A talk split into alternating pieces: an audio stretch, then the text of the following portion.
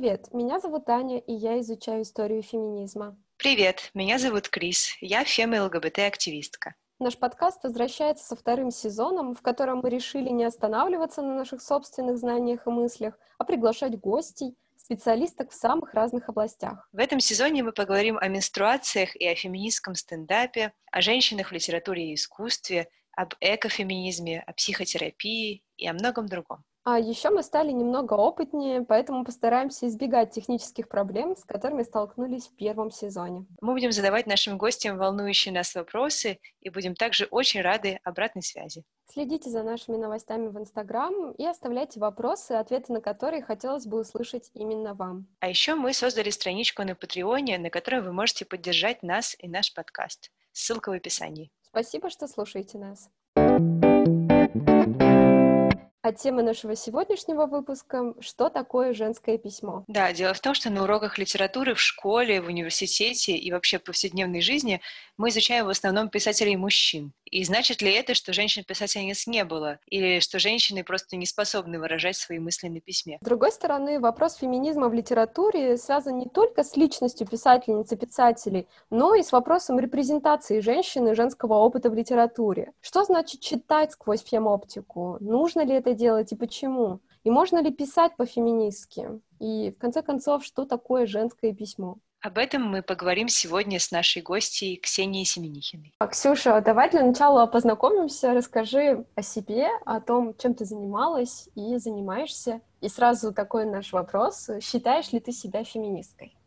Привет, а, а, меня зовут Ксюша, еще раз напоминаю, привет, Аня, привет, Крис. Я училась на филфаке МГУ вместе с Аней и с Крис. А, там я занималась изучением женской автобиографической прозы в США, в частности, второй половины 20 века, в частности, одного конкретного романа Сильвии Плат. Сейчас, если нужно одно какое-то слово, чтобы себя определить, я говорю, что я писательница.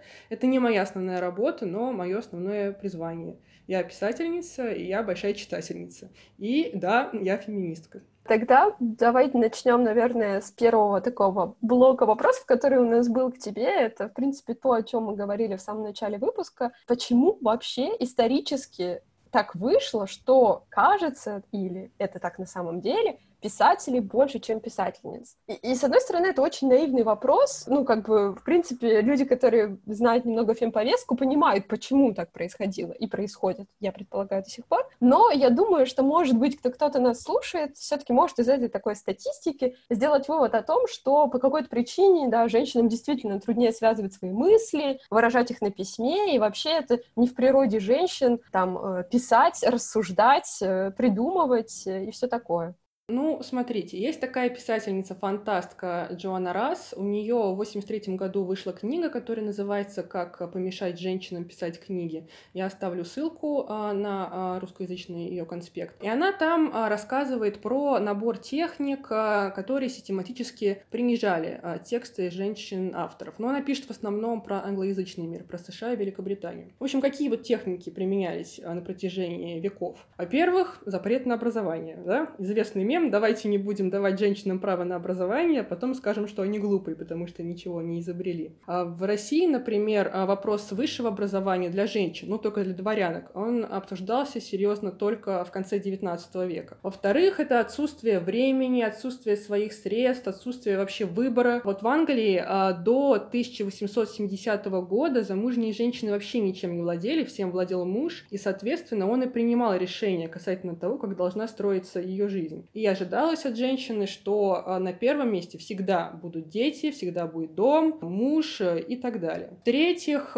200, 100, там, 50 лет назад у женщин отсутствовали а, ролевые модели, они, им казалось, что они растут в мужском мире, и что, собственно, им а, лучше и не пытаться. Но что делать, если женщина все-таки преодолела давление и написала книгу? Тогда в дело вступали критики. Что они могли сказать? Они могли отрицать, что она это сделала. Они приписывали авторство мужу, мужу женщины, ее брату, учителю, кому угодно. Или могли сказать, оно написалось само. Вот, например, на роман Мэри Шелли «Франкенштейн» давалась такая рецензия, что как бы вот все, что она сделала, она не сама написала, она пассивно отразила некоторые из диких фантазий, витающих в воздухе вокруг нее. Или они могли сказать, что, ладно, признать, хорошо, написала она, но э, это как бы сделал мужчина внутри нее. Это как бы вот в ней говорил мужской ум, мужская хватка, мужской стиль, все что угодно. Это э, в этом виделась высшая похвала. И э, также критики обвиняли женщин, которые занимались искусством, тем, что они выглядят нелепо, что они занимаются э, делом, которое не подобает э, порядочным женщинам. Но, э, несмотря на все эти преграды, талантливые, выдающиеся писательницы были. Если вы глянете какую угодно специализированную литературу по тому же 19 веку, вы там просто утонете в огромном количестве женских имен. Эти женщины реально существовали, они реально много работали, много зарабатывали, были популярны, а вступали друг с другом в переписки, в сообщества литературные и так далее. Но проблема в том,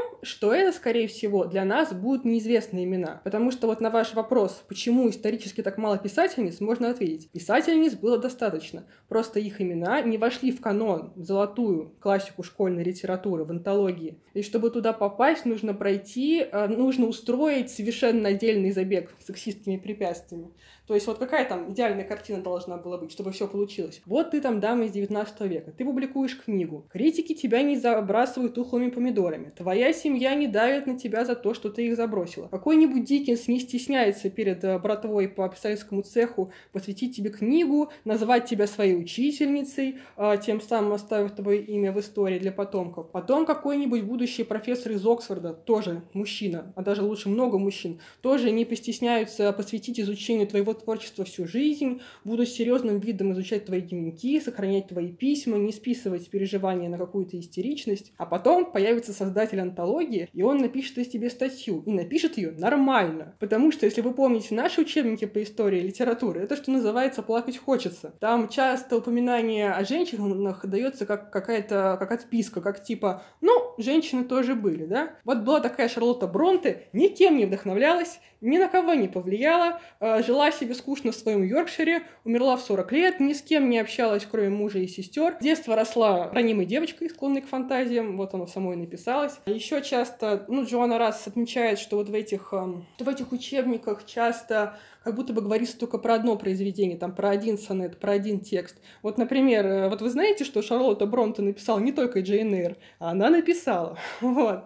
И, короче, этот язык учебников, он сам по себе очень мизогинный. И это я сейчас говорила только про англоязычную э, литературу. В России ситуация просто мрак. Авторка телеграм-канала «Женщина пишет» в одном из последних постов, она говорила, что история женской русской литературы, она практически так и не была переосмыслена. И вот э, известный сайт «Полка» только только в этом году заметил, что в списке 108 русских книг всего три писательницы. Вот как вы думаете, какие там три писательницы? Писательницы или поэтессы? С их точки зрения и то, и другое. Писательницы и поэтессы. Цветаева, Ахматова. Ага, да. Цветаева, Ахматова, Ахматова, Цветаева и Святой Дух Петрушевская. Вот. Но это опять-таки не проблема самих женщин. А, талантливые женщины были всегда. Проблема в том, что им приходилось тяжелее, чем талантливым мужчинам все, что я сейчас описала, вот такой путь, если честно, мне вот стало очень-очень грустно, потому что это какие-то, какой-то набор нереальных условий. То есть вот э, в русских сказках такой какой-то набор э, там э, задания для, не знаю, кого, для Ивана Царевича, который обычно выполняла mm-hmm. женщина, между прочим, за него. Вот. А, но, тем не менее, то есть какой-то набор условий просто... Квест, квест. Ага. Кажется, что это вообще просто невозможно было все это выполнить, невозможно было сделать так, чтобы вот все звезды сошлись, и, и э, успех был такой же у женщины, как э, ну, и у мужчины. Возможно, но очень маловероятно, я бы сказала. Ну да, а ведь э, Вирджиния Вульф э, еще писала, да, о том, что именно отсутствие своей комнаты, бедность, увлеченность женщин в семейную жизнь, э, отсутствие экономической независимости, все это именно и было главными факторами, которые мешали творчеству женщин. Вот. И такой вот вопрос для тебя, Ксения.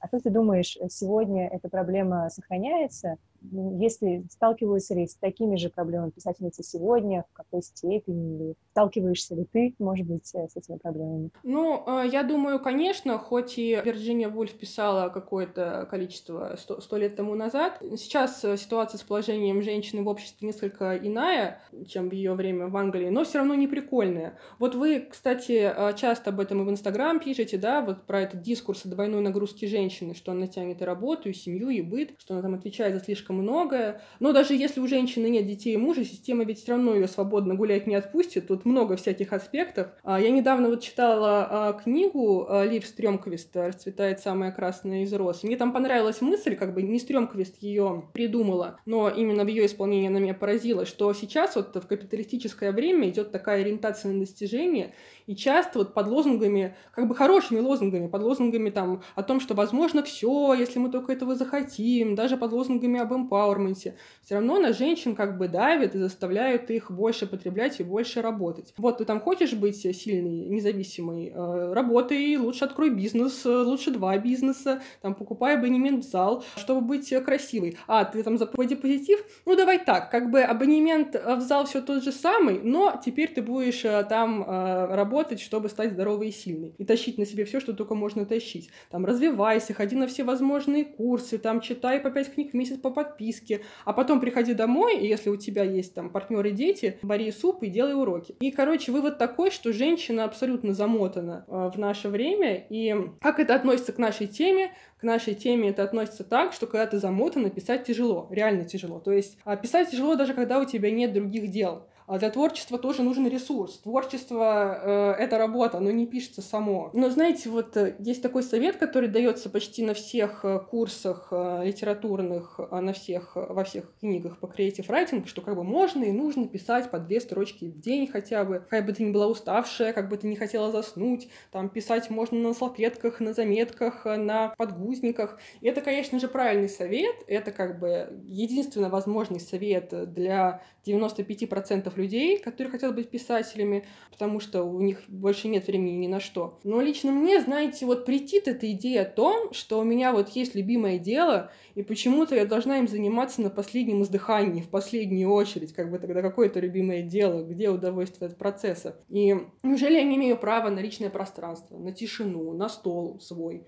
Не заваленный чем-то. И такое право ставить сложно. Как бы не в каждой семье можно представить ситуацию, чтобы женщина сказала партнеру, посиди с детьми час, пока я буду писать рассказ. И хорошо посиди, то есть э, так, чтобы дети не пытались забежать ко мне в комнату, чтобы э, они не шумели так, чтобы я себя не слышала, чтобы я не думала постоянно, что они так кричат, кто за ними следит, э, почему они плачут, кто что себе сломал. И тем более, что к самому писательству есть такое отношение, что оно как бы ну, не очень как бы понятно вообще, ну, для чего нужно, то есть, ну, какое-то ни о чемное. Денег не заработать, это просто факт. Гарантии того, что ты там станешь второй Салли Руни, а, понятно, что никто тебе не может дать, и что вообще тебя кто-то опубликует, тоже никаких гарантий нет. Это как бы типа исследование себя, но оно не обещает таких мгновенных результатов, и даже там долгосрочных результатов тоже не обещает, как обещают разные интересные тренинги. И тогда подкрадывается в общем ощущение бесполезности этой затеи. Лучше бы я помогла помогла детям, лучше бы я там прибралась э, в квартире. И э, социум, он же закладывает в женщин какую-то идею жертвенности, что ты вот даешь себя там детям, партнеру, работодателю какой-то вот лучшей версии себя, которая, может быть, не отражает э, твои истинные желания и интересы. А писательство — это что-то такое, что чисто там и только твое. И так много людей всегда вокруг, и так много каких-то э, инстанций, которые хотят э, забрать у тебя вот это вот твое. А, ну, так что да, проблемы, конечно, есть. Слушай, вот ты сейчас все это говорила, и я так релейтнулась очень сильно. На самом mm-hmm. деле академическое письмо, академическая работа э, очень похожа. Ну, я имею в виду, когда ты пишешь свое исследование, работаешь над своим mm-hmm. исследованием. Я очень-очень-очень хорошо тебя понимаю, и особенно понимаю вот это отсутствие э, результата здесь и сейчас. Да, почему там хочется прокрастинировать, там, делать какие-то вещи другие по дому, все такое. Вот, э, в любом случае, то, что здесь есть результат, а здесь как будто бы его и нет. И самое главное даже даже если ты очень целеустремленная, и у тебя есть план, идея того, идея, которую ты хочешь воплотить, мне кажется, еще зачастую женщину могут окружать люди, которые будут ее немножечко ну, не поддерживать в этом ее стремлении. То есть, как бы, это ведь тоже привилегия иметь э, семью, допустим, которая будет тебя поддерживать, которая будет для тебя созда- помогать тебе создавать все условия для того, чтобы у тебя получалось уделять достаточно времени и сил на твою работу. И вот здесь, наверное, такой вопрос. Ты немного про это сказала, но все-таки, допустим, сегодня я хочу писать, э, или я уже пишу, и у меня есть вот эта привилегия, это все, что ты описала, наличие условий для, для этой деятельности, это все, конечно, привилегия. У меня есть эта привилегия, я пишу, и у меня уже есть какое-то количество наработанных материалов. Что я делаю дальше? И с чем вообще, вот э, на твоем опыте, с чем сталкиваешься ты, и с чем сталкиваются женщины, писательницы, поэтессы сегодня? Я могу начать с небольшой как бы предыстории о том, что, ну, вообще у меня, а, я могу говорить только о своем опыте, и с российской современной литературой и индустрией вообще мне всегда были такие не самые простые отношения, потому что я росла такой англо-американно ориентированной в читательском плане. Я читала исключительно романы, а, чей оригинальный язык английский, и я как-то в подростковом возрасте очень слабо себе представляла, как пишут мои соотечественники. Ну, это такой вопрос в духе, что было сначала курица или яйцо. Ушла ли я от русской литературы к английской, потому что там не было отражения каких-то актуальных для меня тем, или я просто не дошла до русскоязычной литературы, потому что слишком рано влюбилась в англоязычную. Ну, короче, это, да, это отдельный разговор. И я как-то периодически а, вытаскивала голову из этого пузыря. Ну, это сейчас как бы истории такие десятилетние, допустим, давности. И мне там кто-то говорил, вот объявили конкурс. Я захожу на сайт, сайт, в раздел «Наше жюри». И там такая портретная галерея из белых, цисгендерных, гетеросексуальных мужчин за 50, московская ленинградская интеллигенция, лица такие еще суровые, как на паспорт, и я бы к ним застеснялась на улице подойти время спросить. А тут мне там предлагают принести им на суд э, свой рассказ про первую менструацию или там про первую любовь, и даже непонятно, что вызовет большую усмешку. Или когда я находилась в книжном магазине, там проходила мимо стендов и пол филолог э, с отечественной литературой. Я там видела именно Борис Акунин, Лукьяненко, Прилепин, Стругацкий там. И где-то там далеко на каком-то дальнем э, стенде с надписью «Желтейший трэш» там какая-нибудь Оксана Робски. И я как-то вот ощущала, э, что в этом мире как бы нет места для меня, потому что это не сфера моих интересов. То, что как бы я читаю, то, что я пишу, вот я там читаю Джейн Остин, вот у меня «Сумерки», вот у меня «Гарри Поттер», чья авторка, как известно, э, числится именно как Джека Роллинг, именно потому, что издатели не хотели ставить ее женское имя на обложку, потому что полагали, что она будет хуже э, продаваться. И, короче, я ощущала, что я вот не вписываюсь, что мне нечего предложить отечественным издателям, и что просто мою проблематику никто не будет воспринимать всерьез. И лет 10 назад я могла бы сказать, что я не могу назвать ни одну российскую писательницу, которую бы я любила, и чей бы стиль был бы похож на мой, или на которой я могла бы сказать, о, она смогла, значит, и я смогу. Но это как бы чисто моя история, скорее всего, они были, просто им не дали добраться до какого-то мейнстрима, как мы это уже обсуждали. Вот. Но я не зря сейчас датировала весь свой спич а, десятилетней давностью, потому что сейчас у меня появился какой-то оптимизм, а, потому что сейчас начинают появляться новые проекты, новые издания, которые отражают а, ценности фем-сообщества, ЛГБТ-сообщества и, и прочих прогрессивно мыслящих людей. Вот. И я думаю, что, наверное, многие слушатели будут знакомы с этими именами, а если нет, то я все равно, все равно расскажу. Вот, я поделюсь с вами ссылкой, ссылками, девочки, а вы поделитесь со всеми остальными. А, есть такое издательство No King Press, которое занимается переводом, издательством а, текстов, написанных женщинами. Они чаще всего публикуют культовые произведения, которые в свое время в Штатах произвели фурор, но обошли как-то русскую аудиторию. Так что, во-первых, горячо рекомендую книги, которые они издают, потому что они делают святое дело для всей э, Руси. А во-вторых, они уже выпустили три сборника рассказов, и еще, скорее всего, выпустят, куда можно попасть, прислав свой рассказ, там, участвовал в Open Call, там интересные темы про женскую сексуальность, про женскую дружбу. И, кстати, эти же создательницы проводят в Москве и Питере писательские курсы Like a Girl. Можно попробовать, там есть онлайн тоже варианты. Вот, есть издательство, которое не требует э, представления Popcorn Books. Они принимают рукописи, так что если у вас есть что-то большое, и точно не зачморят, если вы поднимете какие-то ультрасовременные, ультрагорячие темы. Есть журнал «Незнание». Это как бы как они себя позиционируют. Альтернатива толстым литературным журналам. У них уже вышло три номера, ну, там темы интересные. Второй номер, допустим, там была тема кринж. Рассказы там написаны, как бы, простите, мой вокабуляр написано свежо, честно, современно, таким вот новым языком, чьим поиском занимаются, как правило, все Вот, тоже нужно следить за датами open колов.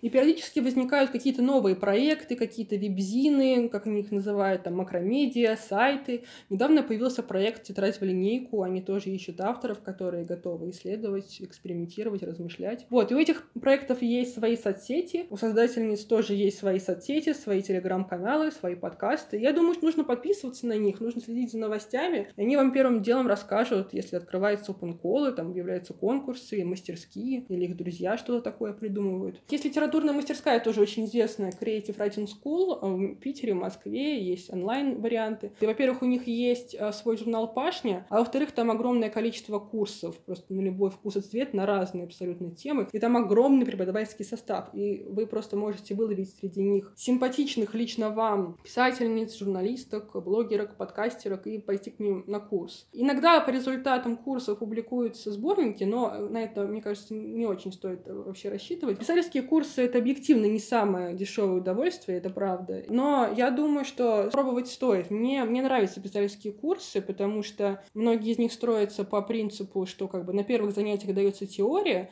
а ближе к концу от вас требуется написать рассказ, и вот на последних занятиях мастера дают фидбэк, другие участники дают фидбэк, вы читаете рассказы друг друга, это очень интересно, что пишут сейчас вот реально современные а, писатели. Вот. А, это круто, потому что, как мы с вами уже выяснили, самая трудная часть профессии писательницы — это сесть и написать чертов рассказ. Вот. А тут дается дедлайн, конкретный человек, который строит вам Кузькину мать, если вы его профукаете, и сразу веселее работается. Вот. И потом уже этот рассказ одобренный, исправленный, уже не так страшно а, посылать на конкурсы. Вот. Так что рекомендую. Спасибо, это очень интересная вообще информация. Я вспомнила, кстати, когда ты рассказывала про свой опыт, именно когда ты начинала читать и писать, mm-hmm.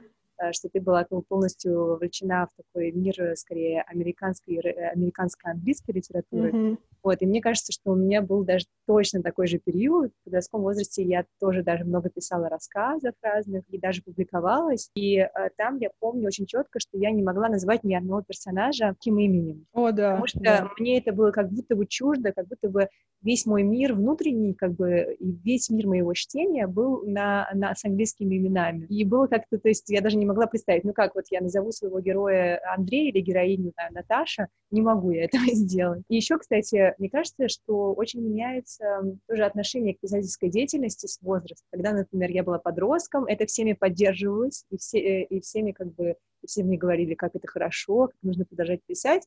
Но как только я там уже поступила в университет, это же превратилось в какую-то несерьезную деятельность, надо искать работу, надо заниматься чем-то настоящим, серьезным, а писать это все как бы ерунда. Ты сейчас описала, действительно, в России тоже есть возможность, но первое, что у меня, как у человека из очень далекой российской провинции, первый вопрос, который у меня возник, вот ты много раз вспоминала Москву и Питер, а если я не в Москве и Питере, что мне делать? Есть ли у меня вообще какие-то шансы попасть на какие-то курсы? Это, это опять про привилегии, как бы, mm-hmm. на мой взгляд. И вот такой вопрос еще. Все равно есть ли в этом какая-то маргинальность? Я имею в виду все эти курсы, там, допустим, Write Like a Girl. Это очень здорово, что все это есть, но не является ли это чем-то вот нашим комфортным, как наш подкаст, например, да, таким нашим комфортным местом во всем этом пространстве, огромного количества подкастов, в которых транслируется абсолютная жесть. Вот у нас есть наш маленький феминистский подкаст, нам в нем хорошо, и у нас есть наши слушательницы, слушатели, и там такие же курсы для женского письма или для женщин-писательниц, поэтесс. Все равно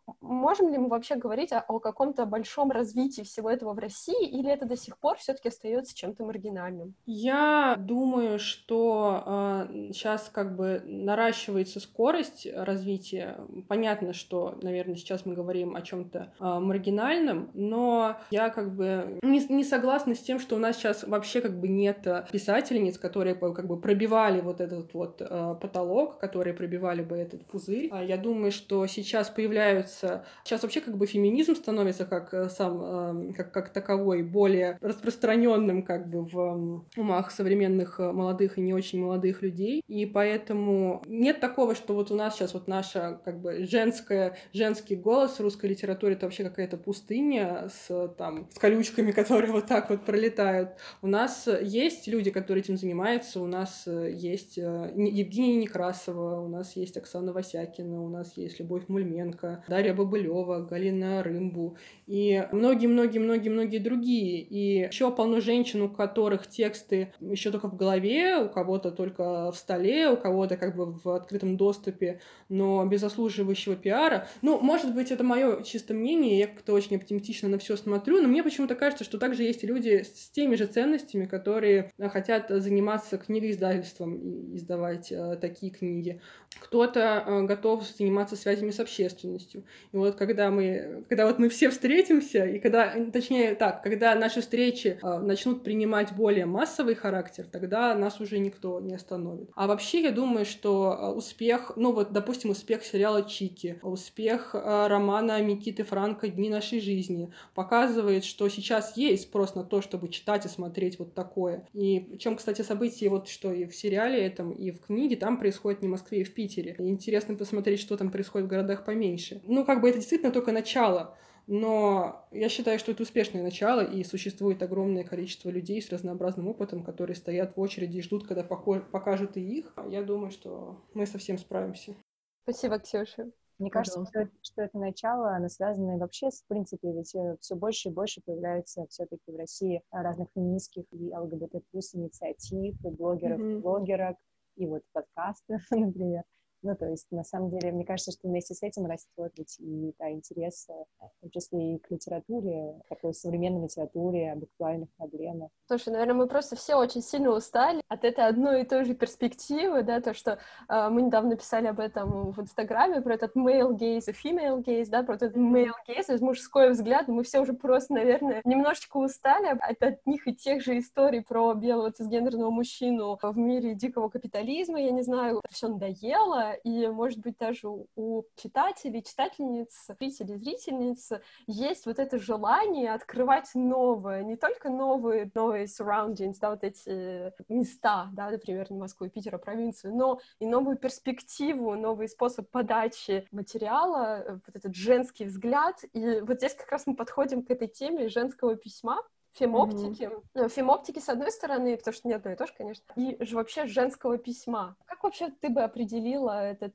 термин, это понятие. Чтобы ознакомиться поподробнее вообще с этим понятием, а, есть статья на Сигме у Нины Александровой, я тоже на нее буду опираться сейчас. Это как бы такое понятие, которое возникло а, в рамках а, феминистской литературной критики во Франции в 60-70-е годы. Там есть французское, есть англо-американские направления. И там основная идея заключается в том, что мы признаем уникальность именно женского опыта и что этому опыту соответствует особый э, репрезентативный креативные стратегии. И как бы в рамках этого подхода а, исследовательницы противодействуют традиционному литературоведению и ставят вопросы, там, такие как а, почему из классической литературы вытеснены авторки, кто является субъектом, кто является объектом текста, чьими глазами читатель смотрит на героини, оценивает их. И как раз вот они выводят эти понятия про объективацию, мужской взгляд, male gaze, поведенческие стереотипы. Они задаются вопросом, а, почему мы принимаем за чистую монету вот эти вот описания в текстах, когда героини максимально далеки от реальных женщин, поскольку они являются продуктом а, мужских фантазий.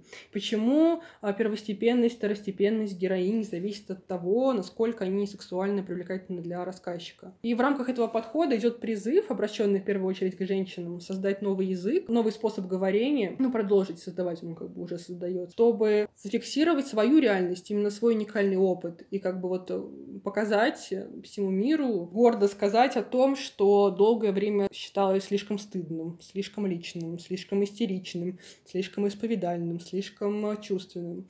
И как бы рассказать как есть про сексуальность, про телесность, про аборты, про воспитание детей, про любовь э, гетеросексуальную, гомосексуальную, без фетишизации, про дружбу между женщинами. Вот. Идет призыв к очень радикальному акту, но он того стоит. Есть ли такая вещь, как мужской э, язык э, или женский язык? Э, потому что иногда феминистки критикуют женщин да, за то, что женщин-писательниц, некоторых, да, за то, что у них слишком как бы мужской язык, и что это такое, что это может быть? А, мы опять сейчас э, говорим о стереотипах, про, ну вот про, про женщин, которые там хотят писать по-мужски, или там, или сочетать и женское, и мужское, или еще что-то. Это, мне кажется, что-то про стремление стать суперчеловеком, там, супертворцом. Вот, э, есть же такое мнение, что женщинам нужно работать больше и усерднее мужчин, там, идти на большие жертвы, чтобы доказать свою профпригодность. Как бы, возможно, тут говорится об желании как бы создать идеальный текст, про а, соединить в нем а, все а, самое хорошее и убрать все самое плохое, что с точки зрения стереотипов а, содержит в себе мужская и женская проза. Но на самом деле тут же вообще, если говорить про то, что такое женская литература, что такое мужская... Кстати, нет такого понятия, как мужская литература. Мужская литература — это какая-то универсальная литература. Это, это какое-то сложилось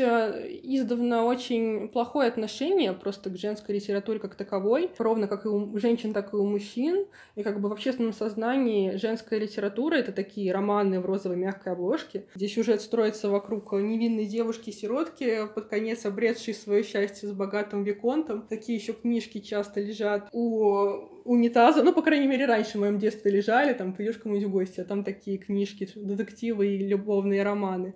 Вот. И про это Галина Юзефович рассказывала в подкасте «Книжный базар», там выпуске, который был посвящен женской литературе. Что, ну, во-первых, а, нужно выступить в защиту такого жанра, потому что цель такой литературы, чтобы какая-нибудь очень уставшая тетенька села, почитала, немного отдохнула, хоть на полчаса перед сном перенеслась в лучшее место. Это как бы guilty pleasure, каким сейчас является просмотр тиктоков. И как бы тут студиться нечего. Люди устают, людям нужна разрядка. Вот. А во-вторых, нужно обратить внимание, что жанр любовной литературы — это не равно вся женская литература. Вообще, как бы прилагательные женская и любовная, они не взаимозаменяемые. Так, на секундочку. И не только женщины пишут про любовь, и женщины пишут не только про любовь, а даже если пишут про любовь, то что такого? Как бы читатели и издатели тоже как бы не очень понимают, что такое ощущение, что как бы женщины могут писать по-разному и могут писать очень талантливо, и сваливают все книги под женским авторством э, в одну кучу.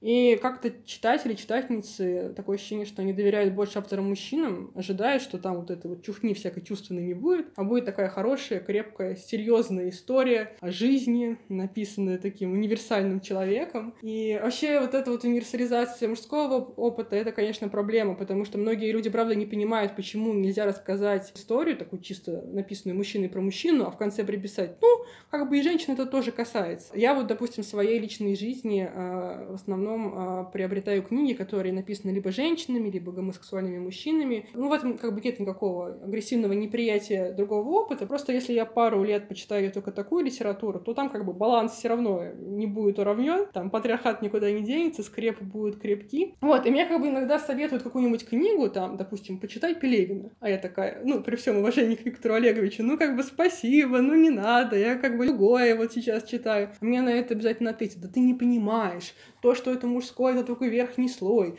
На самом деле это универсально, на самом деле это про человека с большой буквы Ч. Не мэн в смысле мужчина, а мэн в смысле человек. Это вообще история про общество, там, про поколение и так далее. Я такой думаю, ну не надо мне это втюхивать, если у меня другой запрос. Если мне интересно изучать, как думает женщина, и как она справляется с проблемами, которые случаются только с женщинами. И как бы я вас удивлю, но женщина, которая описывает свои якобы несерьезные, якобы стигматизированные женские проблемы, она как бы точно так же может выйти на рассуждение об универсальных вещах, там, и о судьбе, и о смысле жизни, и так далее. И я считаю, что не нужно как бы стесняться говорить фразу «женская литература». Это не значит, что мы загоняем себя в гетто. Просто пока неловко говорить это словосочетание, его надо использовать. Как бы понятно, что мы все хотим прийти к миру без ярлыков, где нас суют только потому, какие мы хорошие люди. Но как-то сложно туда прийти без стадии, когда мы называем вещи своими именами, принимаем их такими, какие они есть. Ну, это как, не знаю, как Black Lives Matter и All Lives Matter.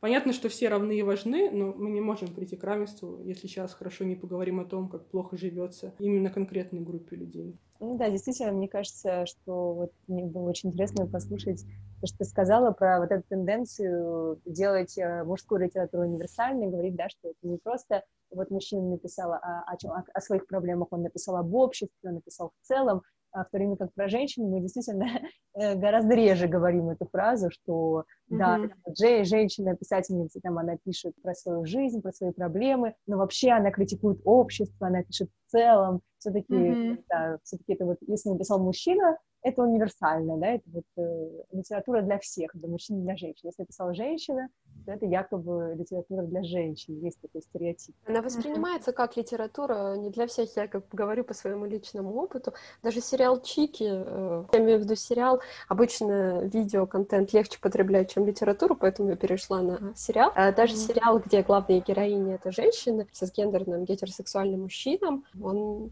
не очень интересен на моем личном опыте. Это мой опыт. Вот. Я не знаю, может быть, это не так совершенно, я буду рада, если это не так вообще, но я имею в виду, что настолько все-таки вот эта мизогиния, которая внутри нашего общества, она, мы настолько все-таки ей пронизаны, что все произведенное женщинами или все про женщин, оно считается ну, чем-то более низким, менее интересным, какие-то сопли, слюни, все такое, кому это надо mm-hmm. вообще, кому это интересно. Э, я бы еще хотела затронуть э, вопрос именно репрезентации. Я тут, когда читала к своему исследованию одну книжку, я там встретила такие интересные строки. Я бы хотела, если вы не против, сейчас вам их зачитать. Значит, эта книжка 1980 года, так как я из Тарине, у меня все очень старое, древнее. И так вот, э, в этой книге женщина, писательница, она публицистка Лариса Кузнецова, книга называется «Женщина на работе и дома», она пишет. Журнал «Америка» в декабре 1975 года поместил отрывок из своего рода руководства для авторов и издателей, которым приходится иметь дело с женскими темами. В руководстве есть наглядные схемы, как не следует и как следует писать о женщинах. Не следует. Цитирую. Генри Харрис – опытный юрист, а его жена Анна – привлекательная брюнетка. Следует. Харрис очень симпатичная пара. Генри – интересный блондин, а его жена – привлекательная брюнетка.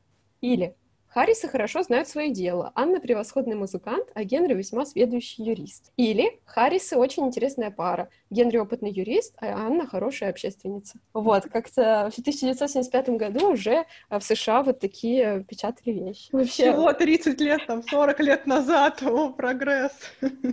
Э, да, и у меня есть такой вопрос э, тоже, как э, вообще фемоптика меняет именно твое, поменяла именно твое восприятие литературных произведений. Ну, то есть я хочу сказать не про литературные произведения, ты уже говорила, что тебе нравится читать книги, написанные женщинами, писательницами, где они описывают свой опыт, свои проблемы и так далее. Но как вообще фемоптика поменяла твое восприятие именно литературных произведений, ну, таких, как, например, классика, литературных произведений, написанных мужчинами? Вот, это отличный вопрос. вот. А, у меня вообще в жизни какая была история а, с феминизмом? А, я поступала на филфак. А, и у меня было четкое знание, что я люблю литературу. Литература, в моем представлении, это были все те имена, которые можно встретить в серии Азбука классика, писатели, преимущественно мужчины, преимущественно 20 века, там Хемингуэй, Фиджеральд, Моэм, Селлинджер, Фаус, Керуак и прочее, прочее. Вот, и когда мне было 21 год, в мою жизнь пришел феминизм. Это произошло, когда я читала книгу. Я тот тип человека, который может сказать, что книга изменила мою жизнь. Книга эта называлась а, «По стеклянным колпаком» Сильвии Плат. Я нашла ее в каком-то интервью, ее упоминание. Там еще было такое определение, которое периодически всплывает э, на русскоязычных платформах, что это как бы женский аналог над пропастью воржи. И как бы эта мысль не очень правильная, но распространенная. И я тогда подумала, М, классно, а вот, э, Селлинджера я люблю, написано женский вариант, я вроде женщина, нормас. Вот, э, греха не будет, если я эту книгу прочитаю. Вот, но грех случился, потому что когда я начала, когда я закончила читать этот роман, я была уже не тем человеком, как когда я начинала. Там, если в двух словах, для тех, кто не читал или не слышал, там действие происходит в 53 году, и это как бы автофикшн, то есть книга там основана на реальных событиях из жизни Сильвии Плат. А, по сюжету 19-летняя а, девушка приезжает на лето стажироваться в престижный нью-йоркский журнал, потом возвращается в свой родной маленький город, и там как бы рассказывается история погружения в очень тяжелую депрессию, попытки суицида, лечение в психиатрической больнице. И я знаю, как девочки вам продать эту книгу, поскольку вы социологини, и те проблемы, которые описывает Плат, это как раз те проблемы, э, реакции на которые стала вторая, стала вторая волна феминизма в Америке. Вот все, что связано с этим кровоточащим образом красивой домохозяйки, э, которая рожает детей и печет симпатичные пироги. И это было что-то какое, что-то невероятное. И я, я поняла, что я никогда раньше не встречала текст, который был бы настолько обо мне и о моих чувствах. И как бы не на уровне, что вот э, Бриджит Джонс неуклюжая, я тоже неуклюжая, значит, книги о Бриджит Джонс про меня. А вот на уровне мыслительных паттернов, на уровне того, как Сильвия Плат строит предложение. Вот она там описывает поступок героини, как бы какой-то странный, непонятный, не дает ему объяснения. Зачем-то она пошла сбрасывать дорогую одежду с верхнего этажа. А тебе не нужно объяснение, потому что ты как бы... Тебе понятно почему, потому что ты была в таком же состоянии. И она потрясающе описывает депрессию. Она там, по-моему, даже не употребляет слова типа грустно, одиноко, безысходно. Она просто описывает город, людей так, как они выглядят для тебя, если ты находишься в очень тяжелом состоянии. И ты как бы, if you know, you know, если ты знаешь, ты знаешь, ты тоже считываешь эти коды. Это все как бы к слову о важности репрезентации. Вот. И как бы сейчас о ментальном здоровье говорят, говорят много, но относительно. Вот. А до знакомства с этой книгой я вообще думала, что я одна такая, что у меня какой-то ужасный секрет, который нужно скрывать от приличных людей. А тут я вижу, что вот американка 50 лет назад уже такое испытала, написала роман, стала, вошла с ним в канон. Это было потрясающе. И я так, так э, в это погрузилась, и я поняла, что вот как бы мой, вот мой народ, вот мой стиль, вот мой подход к писательству и читательству. А вот Хемингуэй с его парижскими приключениями,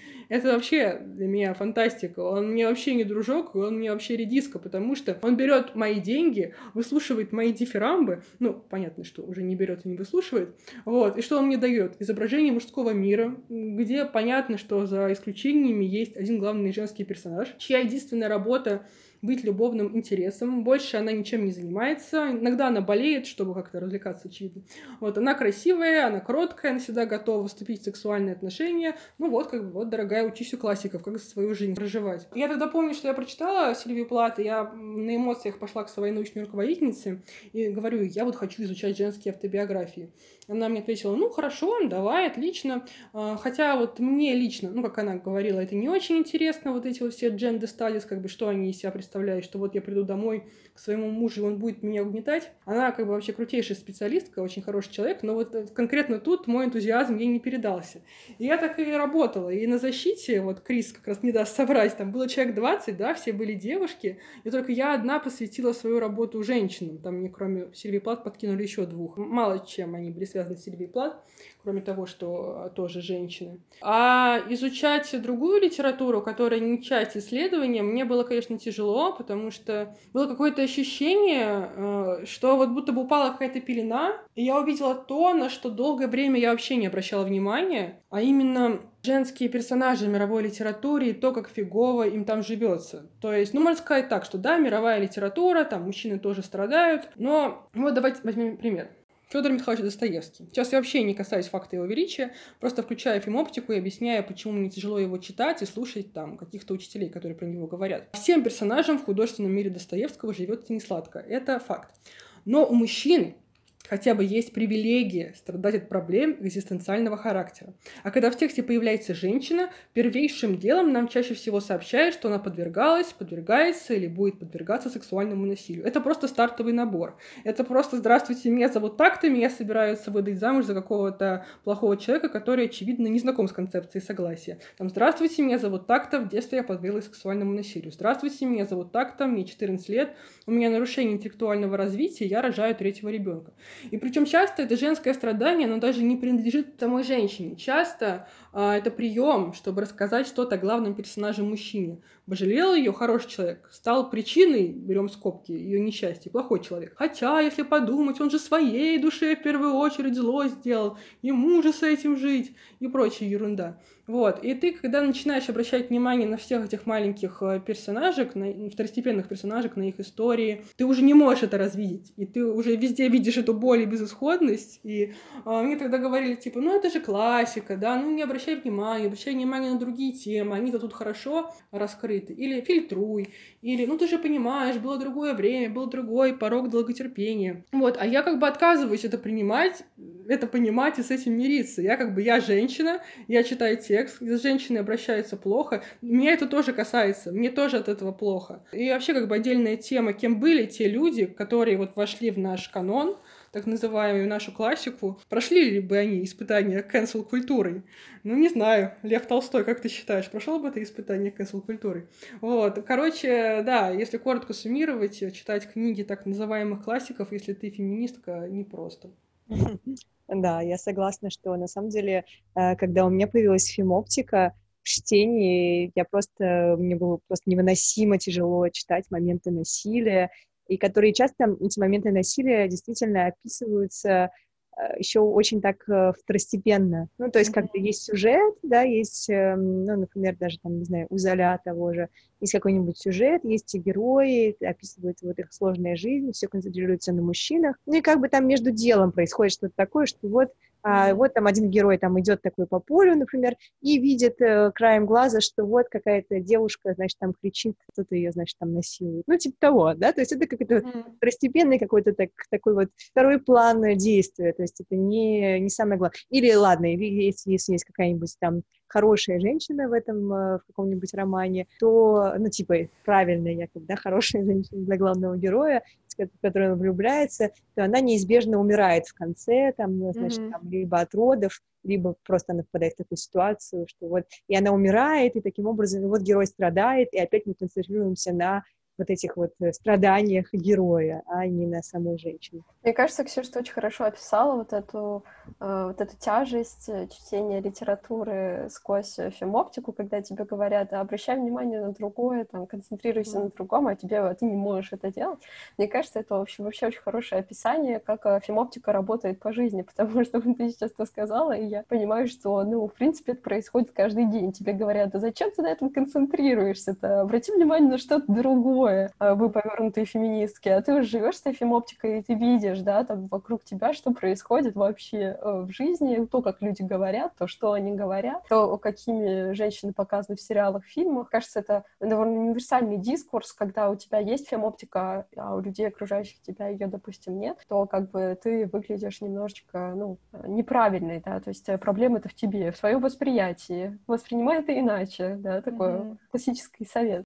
Репрезентация — это как бы то, что, за что лично у меня душа болит невероятно. Я в какой-то момент просто поняла, что влияние литературы и кино на то, как я вижу этот мир, оно очень сильное. Это прямо меня поразило, что я вот... Э, у меня какое-то очень мемное сознание, все, что происходит со мной, я воспринимаю через призму от того, что я когда-либо читала или смотрела. И особенно это касалось а, того, что я поглощала, когда была подростком. И я тогда помню, что я искренне верила, а, у меня все должно быть так, как показывают в этих сериалах и фильмах, и в книгах. И если у меня не так, то это потому, что я виновата, это я неудачница. И это реально привело для меня к какому-то серьезному кризису, ну вот, допустим, когда мне было 18 лет, я тогда прочитала книгу Дафны Дюмарье «Паразиты», ничего общего с фильмом скороносным. А сам роман написан в 49 году 20 века. И там есть вот линия двух сестер. В общем, старшая, успешная актриса, очень талантливая, очень красивая, у нее много сексуальных партнеров. И вот есть ее младшая сестра, ее зовут Селия. И то, как ее описывает, это вообще особый сорт садизма. Она всю жизнь проводит в тени своей старшей сестры. Она тоже талантлива, но ее таланту не дает реализоваться реализоваться, а, на нее там сваливают обязанности заботиться о больных родственниках. Она не такая конвенционально красивая, не такая социально активная. Она то, что тогда называлась старая дева, хотя, конечно, мечтала о любви о детях. В одном из последних эпизодов ей по медицинским причинам вырезают матку, что символизирует, типа, абсолютный конец всего, что только может быть. И то, как описываются эти события, это апогей безысходности и боли и всего того самого ужасного, что с точки зрения времени, той эпохи, могло случиться с женщиной. Короче, это была самая страшная книга из всех, которые когда-либо читала. Это просто Стивен Кинг нервно курит. Потому что мне казалось, что это история младшей сестры про меня. Потому что вот, ну, в распространенной масс-культуре есть такая дихотомия. Есть успешная, красивая девочка и ее подруга или сестра, там, лохушка второстепенная, которая выполняет роль стенки. И вот как раз я эта подруга лохушки. Это мне сердце разрывало, потому что как бы со мной, получается, никогда и ничего не произойдет хорошего, потому что у меня не тот характер, чтобы стать главной героиней. И каждая моя неудача в реальной жизни, вот неудача в битве за ресурс, коим является, там, не знаю, мужское внимание, я воспринимал как еще один шаг вот к судьбе вот этой вот конкретной серии. И я, короче, вообще, это, это было ужасно. Но в культуре сейчас происходит то, что идет переосмысление вот этих вот устойчивых приемов, устойчивых образов. И современные писательницы, режиссерки, они вскрывают эти страшилки, все эти там, например, образы старой девы с кучей кошек, рассматривают ближе, задаются вопросом, а так ли это страшно? И, допустим, появляются книжные серии, там, например, про Бриджит Джонс. Но как бы это все таки история про хэппи-энд с прекрасным принцем, поэтому я остановлюсь на другом произведении искусства, а именно сериале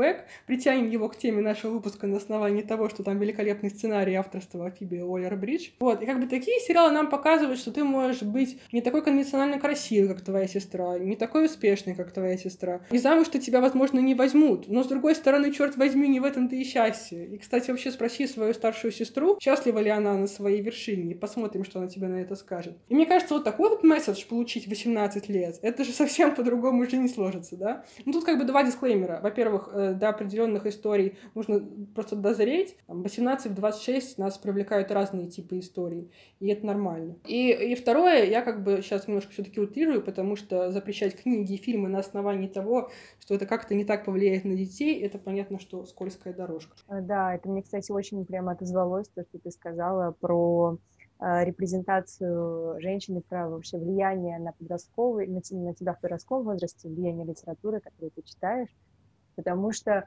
у меня тоже было такое э, как бы разочарование, но скорее, вернее, я не ощущала себя вот э, той какой-нибудь героиней, той какой-нибудь, да, младшей сестрой, у которой все плохо. Но скорее я ощущала себя в подростковом возрасте, а мой мир тоже, в целом мой опыт, мой мир был сложен в основном из книг, был как бы сконструирован из книг, э, из, э, там, из фильмов реже. И у меня было, наоборот, э, я никогда не находила женскую героиню, с которой я могла бы себя ассоциировать. То есть это всегда был какой-то мужской герой, который мне нравился. И в связи с этим в подростковом возрасте я хотела отрицать себе все женское, называть себя mm-hmm. в мужском роде, быть максимально как бы как мужчины, потому что вот это круто, а женщины, они такие, ну, как бы вроде как отстой. вот. mm-hmm. И это было, кстати, просто влияние литературы, которую я читала. Ну, то есть классики там, да, ничего такого из ряда вон выходящего. Да, это все, конечно, здорово иллюстрирует действительно вот эту важность э, репрезентации э, женского опыта во всем его разнообразии. Мы про это уже не раз говорили сегодня и вообще первом сезоне подкаста. И я бы в связи с этим хотела спросить у тебя, Ксюш, могла бы ли ты посоветовать, может быть, нашим слушательницам, нашим слушателям какое-то какое произведение, неважно, литература, это фильм э, или, а, может быть, какой-то опыт, э, что-то, не знаю, может быть, они могли бы что-то сделать такое, то помогло бы им, э, не знаю, может быть, лучше понять женский опыт или Э, произведение, в котором здорово, на твой взгляд, отражается, отражается разнообразие женского опыта? Или, может быть, что-то, что бы ты хотела, чтобы тебе посоветовали, когда тебе было, допустим, 16? Под стеклянным колпаком. вот, лучшая книга всех времен народов. Но вообще, как бы, конечно, одной, наверное, книги э, тут не хватит. Я могу подумать на тему того, чтобы составить какой-нибудь списочек. И я вам, может быть, его предоставлю, и вы там выложите его где-нибудь в описании или в, в, в Инстаграм. Я думаю, что нужно несколько тут пунктов будет предложить людям. Ксюша, спасибо большое за участие в нашем выпуске.